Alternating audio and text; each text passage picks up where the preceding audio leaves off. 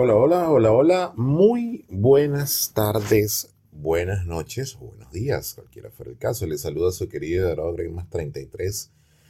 Este martes 23 de agosto del presente año 2022. Bueno, estamos aquí para, como siempre, compartir con ustedes un episodio que produce alegría en mí, porque yo siempre, la información que comparto por aquí, por el podcast, viene de reflexiones y viene de aprendizajes que yo he tenido a lo largo del tiempo y que me permiten obviamente compartir información al detalle y real y convalidada por mí mismo.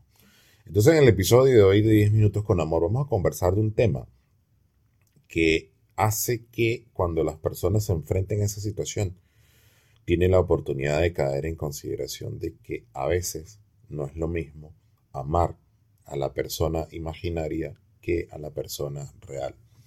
¿Qué ocurre?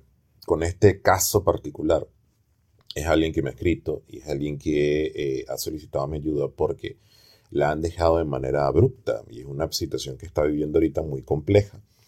Pero, ¿qué he descubierto yo con esta eh, situación que se ha presentado ahorita? Que me hace recordar todas las veces que yo me enamoré y establecí una relación con una persona imaginaria, aun cuando la tenía ahí palpable, de manera palpable. Me pasó muchas veces que a veces nosotros nos, nos enamoramos de las expectativas, de la idealización y de lo que son los amores platónicos, aun cuando la persona que tenemos ahí es una persona real. Entonces vamos creando como una persona imaginaria en nuestra mente y que a esa es la que nosotros le damos dedicación y devoción. Y resulta que eso pasa porque la otra persona empieza a proyectar elementos que van dejando pistas para que tú puedas crear como este reflejo. Entonces, ¿qué ocurre? Probablemente en el reflejo yo vi a una persona que era segura, yo vi una persona que realmente se conectó conmigo, tenía buena comunicación, era sólida, era una persona que tenía sus emociones bien gestionadas y resulta que cuando se cae esa careta, la persona real es totalmente diferente y ahí ocurren quiebres. Hay personas que eh, obviamente se generan, lo que yo siempre he dicho, se generan un personaje en el proceso del enamoramiento y cuando generan este personaje tiene un tiempo de caducidad porque no lo puedes mantener en el tiempo. Y obviamente muchas personas me lo han dicho. Hay, hay una específicamente que me escribió hace dos semanas y me dijo, Oye, pero tú siempre vives hablando de que tú tienes que sostener quién eres para transformarte en esa persona.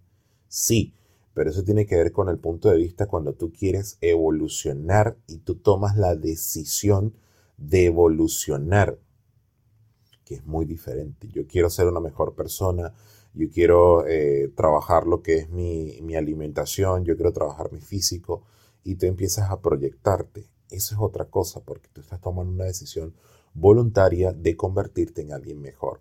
Pero cuando tú creas un personaje que es un personaje ficticio, que no tiene una voluntad de mejorar en ti, sino que tú lo que quieres es utilizarlo para poder llegar a la otra persona porque no tienes eh, los elementos de seguridad en ti mismo y no confías en quién eres y no te amas a ti mismo. Entonces lo que haces es crear esta mentira y que al crear esta mentira, como no tienes eh, algún punto en el norte que realmente te diga, ah, yo me quiero convertir en esta persona realmente por mí, y si me convierto en esta persona por mí, voy a hacer que la otra persona realmente vibre en, en esa misma frecuencia, ¿qué ocurre?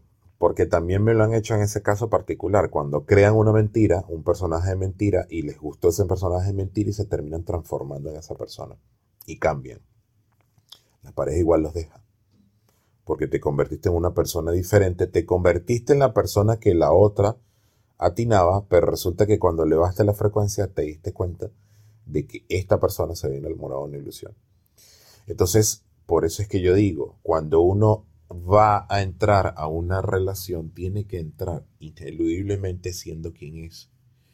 Y tú tienes que aprender con el tiempo a gestionarte también, que no permitas que una persona llegue a ti con ilusiones, llegue a ti con pretensiones que no tienen asidero.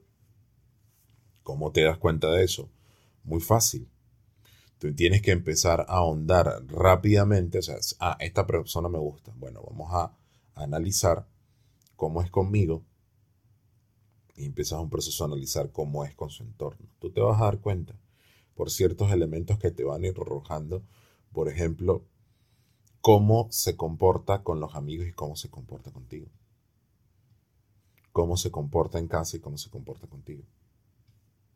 Y tienes que fijarte hacia dónde está apuntando esta persona. Si es una persona que está apuntando contigo, porque uno cuando empieza una relación, hay personas que se hacen toda una novela. A mí me pasó que tú empezabas a salir con una persona y te digo, oye, realmente me gusta y me estoy enamorando de ella y empezabas a imaginarte toda la novela. Con esta persona voy a vivir esto, con esta persona voy a, casarme, en la casa en la playa y todo lo que la cosa. Tú empezabas a pensar en toda una historia. Pero estas personas, cuando tú le empiezas a hablar de esos temas, oye, ¿qué pasaría? Y lo puedes hacer de manera eh, muy exploratoria. ¿Qué pasaría si tú y yo iniciamos una relación y terminamos, no sé, viajando en el tiempo y, y estamos 10 años, 5 años y nos casamos y tenemos hijos. Puede sonar medio tóxico, pero no. Estas personas se van a encrispar de una vez. Se van a decir como que, oye, vamos a vivir el día a día.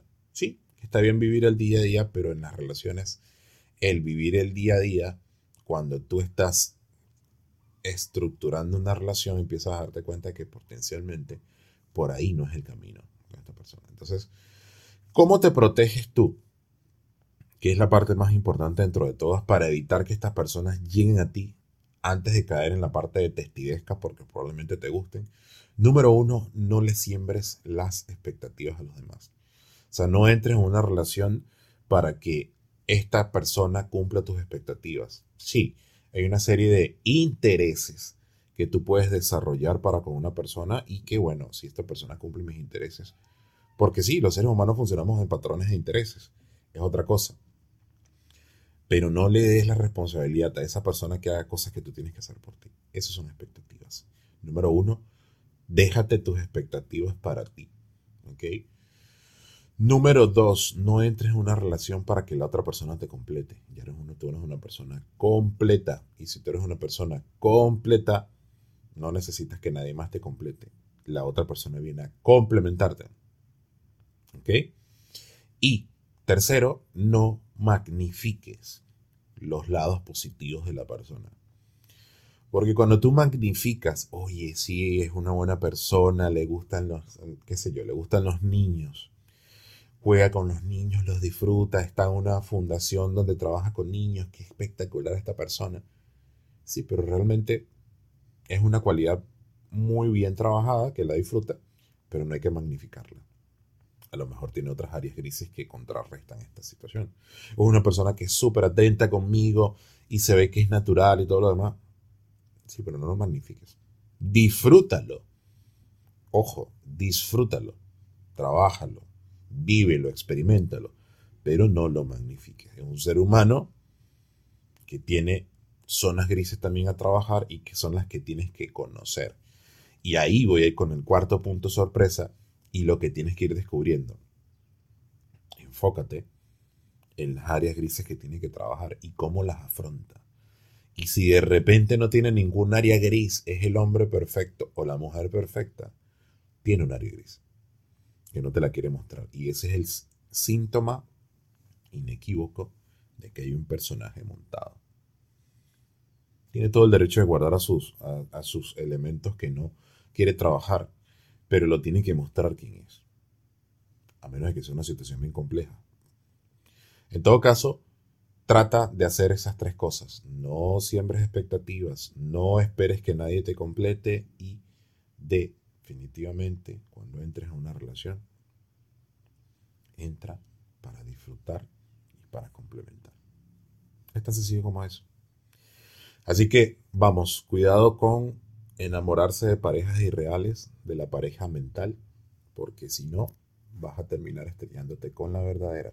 Como yo siempre les he dicho también, el ser humano tiene dos maneras de interpretar la realidad. Desde su mente y con lo que realmente es real. Y a veces hay que prestarle atención a la mente y a veces hay que dejarse llevar porque la vida termina siendo más benevolente de lo que es. Así que pasen un excelente día martes. Nos vemos. Que Dios me los bendiga, que el universo me los llene de amor. Namaste. Chao, chao.